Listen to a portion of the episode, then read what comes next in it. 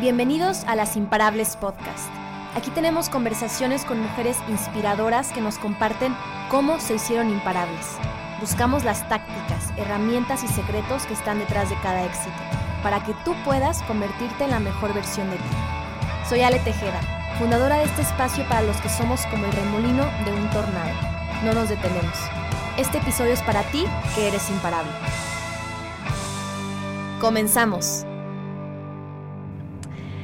Hola a todas y a todos imparables, ¿cómo están? Estoy muy feliz de acompañarlas otro lunes más y sobre todo con este episodio que tenía muchísimas ganas de hacer. Les quiero platicar cómo surgió. Normalmente tenemos planeados los episodios y ya tenemos cierto, cierto cronograma y ya los tenemos como muy planeados, pero quise grabarlo este en específico y meterlo ahí en un cachito del, del calendario porque creo que es un mensaje que, si bien tal vez no todas, pero muchas de nosotras necesitamos. Entonces les quiero platicar que cómo surgió este episodio y es porque nosotros en nuestra comunidad eh, tenemos muchas actividades y sesiones, porque la idea es crecer eh, de manera profesional y personal, pero que realmente eso suceda. Entonces tenemos sesiones a principio de mes, hacemos ciertas dinámicas para definir metas, objetivos y demás.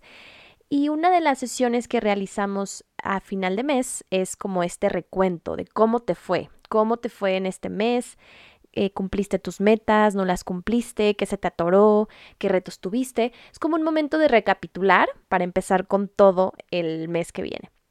Y resulta que la sesión que tuvimos hace unos días, o sea, ayer, fue como una sesión muy catalizadora porque concluimos, todas las que estábamos ahí, que estábamos pasando por un momento como muy crítico, en la que sí, en un enero común y corriente estás con las metas al tope, quieres ser productiva y quieres ponerte a, a andar y a empezar a trabajar en eso que, que te estableciste para ese año, llámese eh, comer más saludable, leer más, tomarte un curso, ir a la maestría, abrir un proyecto, fundar una familia, yo qué sé, cada uno tiene sus proyectos.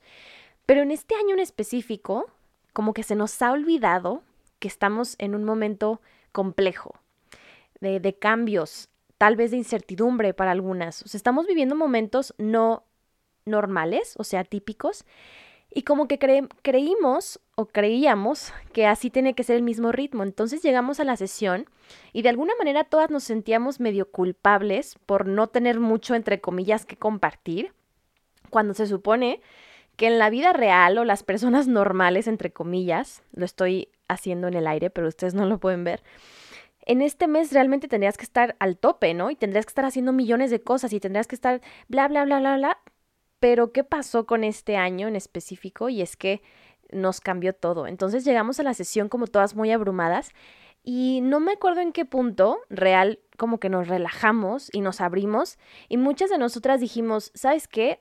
No tengo mucho que compartir. O sea, tengo familiares en el hospital, personas que se han ido, eh, tengo mil y un pendientes, básicamente estoy sobreviviendo y no me da chance de estar pensando en las otras millones de cosas que, que, la, que el mundo me dice que tendría que estar haciendo, pero yo estoy agotada, o sea, estoy, esto me rebasa. Entonces, creo que llegamos todas a la conclusión que estábamos existiendo en esta productividad tóxica, que es hacer las cosas por hacerlas. Y también platicábamos que muchas veces es con esto de, de las redes sociales, que para mí son geniales cuando te limitas y sabes usarlas y, y, te das cuenta que es solo un reflejo de las vidas de las personas.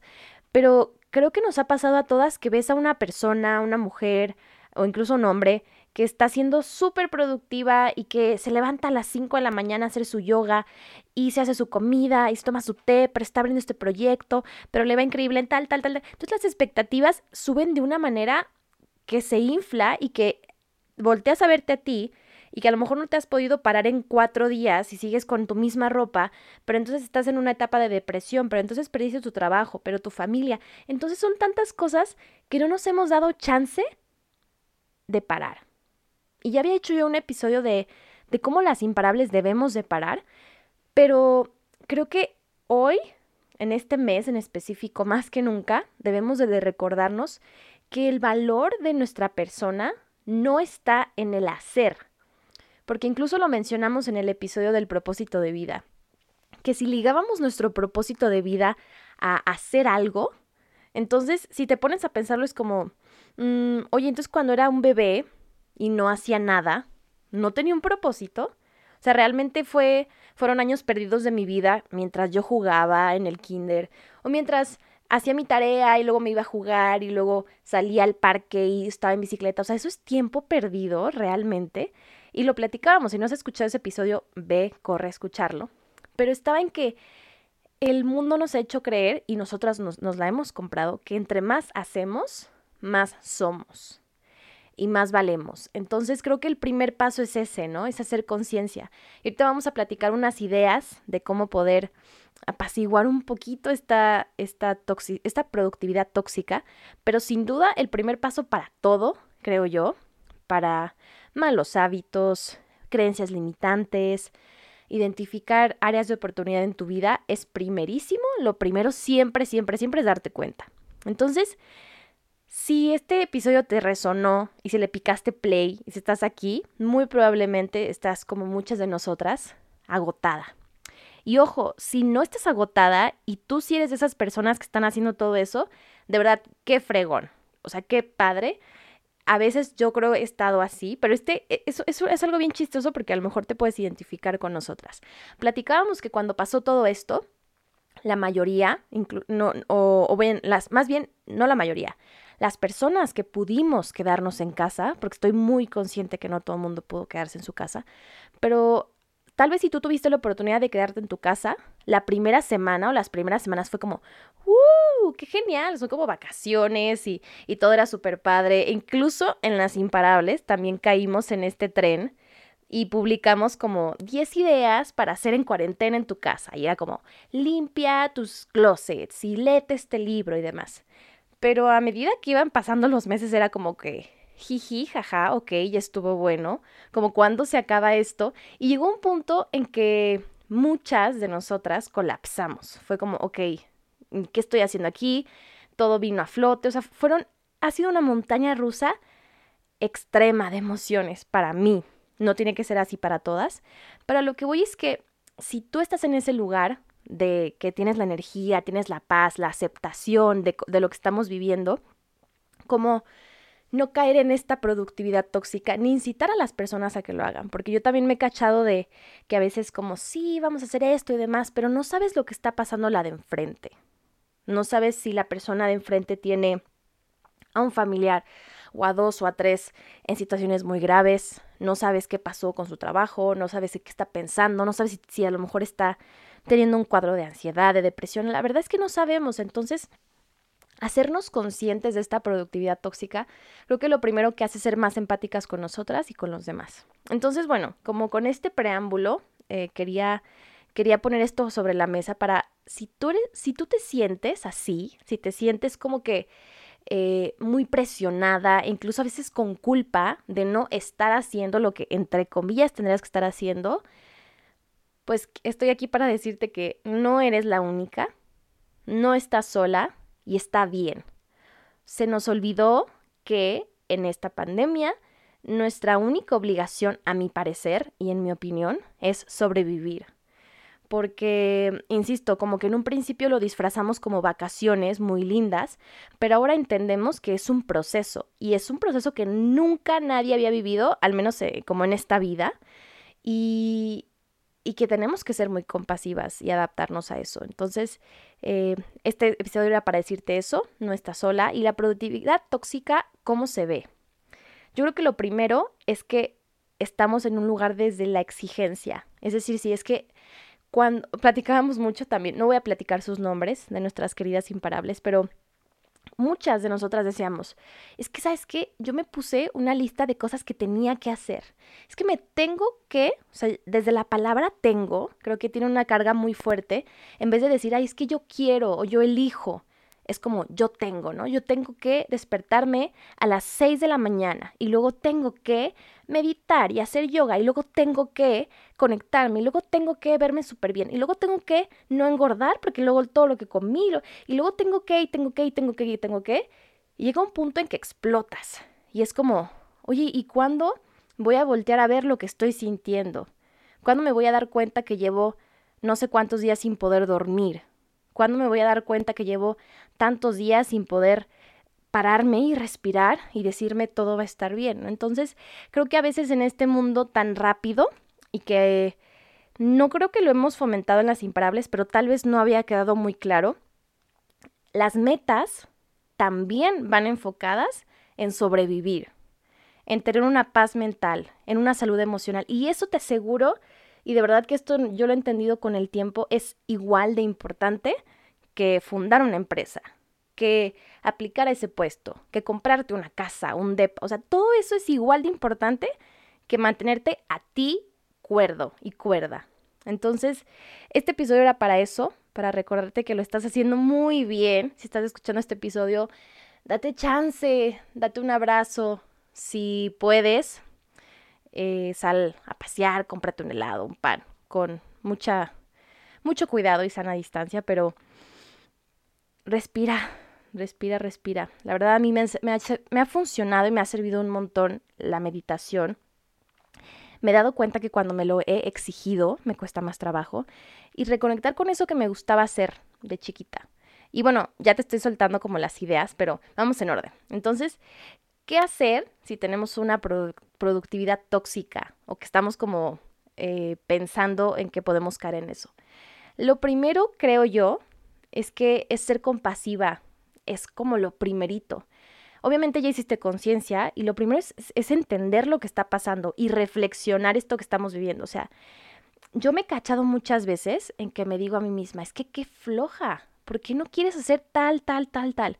¿Por qué no te puedes levantar tal, tal, tal? Y, me he dicho yo, qué floja. Pero una vez leí algo que se me hizo hermoso que decía, ¿cómo le hablarías a tu mejor amiga?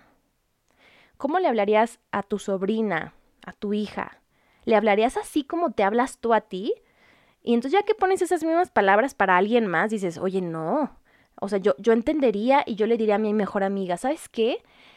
Eres hermosa, eres inteligente, eres capaz y aparte de eso estás viviendo una pandemia. Entonces no te preocupes, no, no te preocupes si te salió un barrito, si te cargaste una lonjita más, o sea, lo estás haciendo bien, porque ves a lo mejor todo el contexto, pero entonces contigo no lo haces. Entonces yo creo que lo primero es ser muy, muy compasiva y que cuando te entren estos sentimientos de, de culpa, de no estar haciendo, entre comillas, lo que tendrías que estar haciendo, reflexionar y decir, ¿en qué otro momento de mi vida estuve encerrada casi un año? ¿En qué otro momento de mi vida sufrí tanto estrés? ¿En Y te vas a dar cuenta que nunca. Y te vas a dar cuenta que incluso los animales, porque a lo mejor de un, de un lado primitivo somos animales, bueno, no a lo mejor somos eh, en este sentido, como muy primitivo, incluso hasta los animales se, se aterran. Dejas tú a un, a un animal enjaulado, encerrado, o sea, eh, colapsa. Entonces, es como entender muy bien, ¿no? Y, básicamente creo que podría resumir este punto en darnos chance. Es como, amiga, date chance. O sea, respira y al final date cuenta que es eso. O sea, que, que viniste aquí específicamente como a este periodo a sobrevivir, a cuidar de tu salud mental, emocional y física. Así que creo que eso es lo primero, ser compasiva contigo misma, tal como serías con una persona que amas profundamente, llámese amiga, hermana, sobrina, incluso pareja.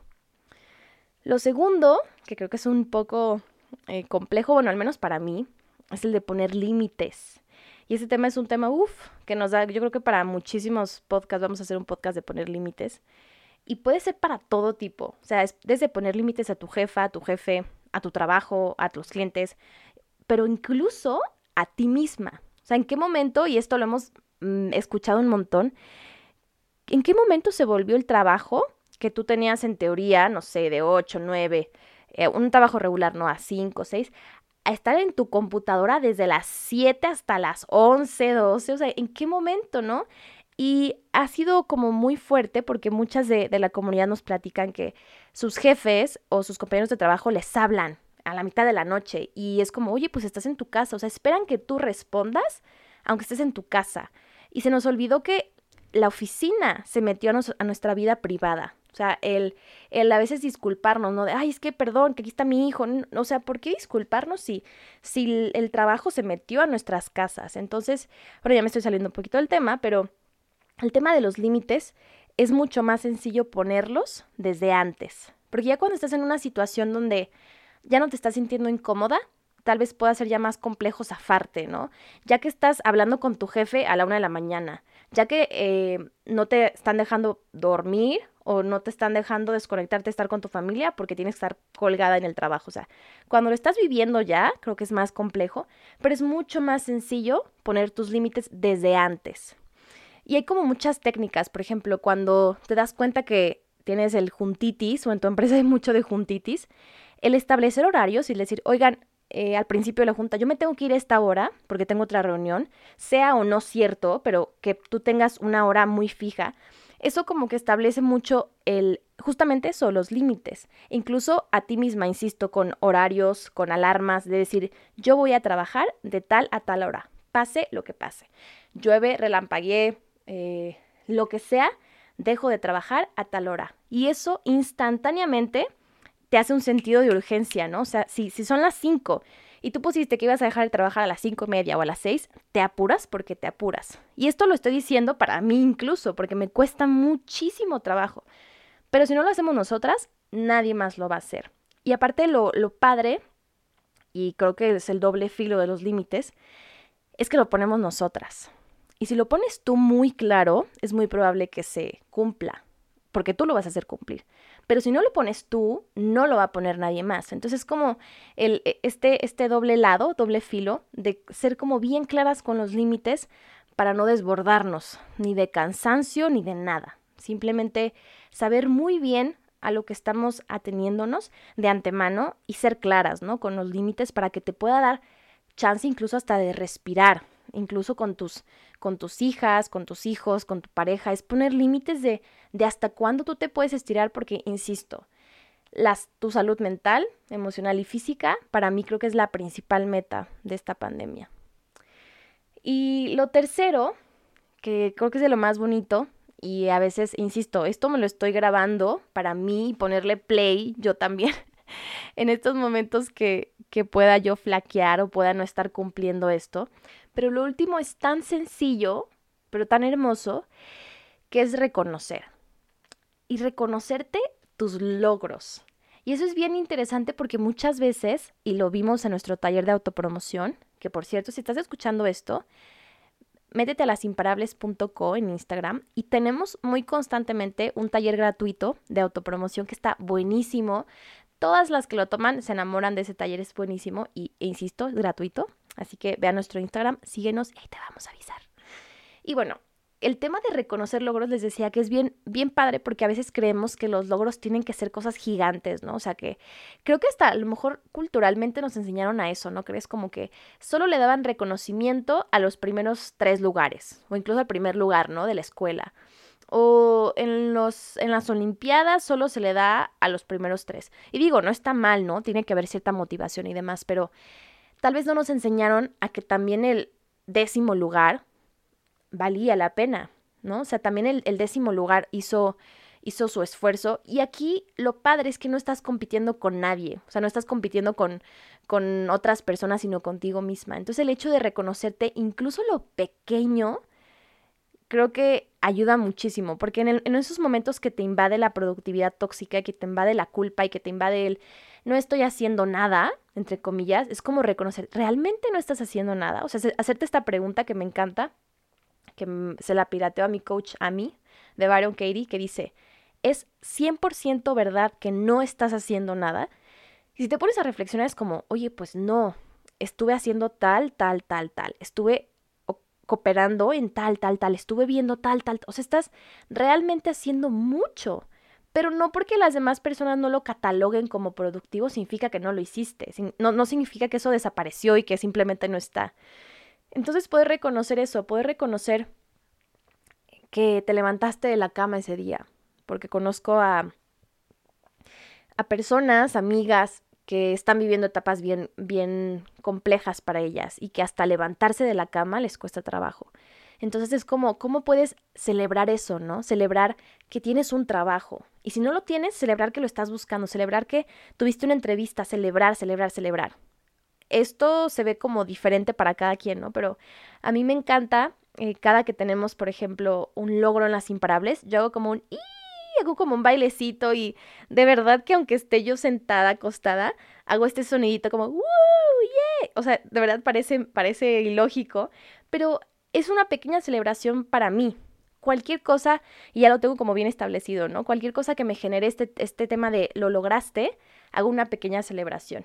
Pero incluso puede ser para muchas más cosas. O sea, el, hecho de, de, que pudiste eh, mandar por fin ese correo, terminar ese proyecto, cualquier cosa que estés haciendo que para ti representó algo, reconócetelo, porque insisto, esto que estás haciendo, a mi parecer, en mi opinión, es extra, o sea, cuenta como mil veces más por lo que estamos viviendo, porque ahora no nada más te tienes que preocupar por ser una buena mamá, hija, esposa, pareja, trabajadora, líder, te tienes que preocupar por incluso otra vez sobrevivir. Entonces, creo que todo el tema de, de la productividad tóxica es el recordarnos, específicamente ahorita, en dónde estamos paradas. Y ojo, creo que, que no se confunda, creo yo, con el como caer en la, en la desidia o caer en la apatía o decir, ay, no quiero ser productiva, no quiero estar en la productividad tóxica y me siento a no hacer nada. O sea, está bien. Si para ti te funciona no hacer nada, está bien, pero yo lo veo más desde un lugar de si yo necesito ahorita no hacer nada para descansar, lo hago. Pero si mi cuerpo me está pidiendo que para yo estar feliz y estar sana, necesito entretenerme, necesito empezar a hacer una manualidad, necesito empezar a ver una serie, que también lo hagas. A eso voy, o sea, la productividad tóxica no tiene que, no está peleada con las actividades, porque yo he descubierto que a mí me hace feliz hacer cosas, o sea, yo soy feliz haciendo cosas, pero no soy feliz haciéndolo desde la exigencia, desde el tengo que, sin antes haber comido. O sea, yo no puedo em, tal vez hacerlo con tanto entusiasmo y amor si estoy mal mentalmente o emocionalmente. Entonces, en eso, de eso trata todo este episodio, de que veas lo que a ti te funciona y que te cuestiones si lo que estás haciendo ahorita lo haces desde un lugar de exigencia o desde un lugar de autocompasión y de amor por estos tiempos que estamos viviendo. Así que gracias por estar aquí, imparable, espero te haya gustado el episodio. Es un tema que resuena, un montón con nosotras, así que si crees que a algo, alguna de tus amigas le puede servir, compártelo por favor Visítanos en nuestras redes sociales, ahí estamos compartiendo mucho, mucho contenido, también de todo lo que hacemos, talleres, conferencias, se vienen cosas bien, bien padres, así que síguenos en lasimparables.co y nos encantará tenerte ahí. Te mando un abrazote lleno de amor, lo estás haciendo bien, no importa cuándo estés escuchando esto, lo estás haciendo bien. Y no estás sola, así que si algún día te sientes sola, cáile a la comunidad, tenemos una invitación que donde puedes asistir a nuestra comunidad casi un mes sin ningún compromiso, solo para que vengas y conozcas a mujeres increíbles. Así que si también te interesa, te voy a dejar el link en la bio, en la descripción del episodio. Y pues nada, te mando un abrazote, te habla Ale y nos vemos el siguiente lunes. Bye, imparable.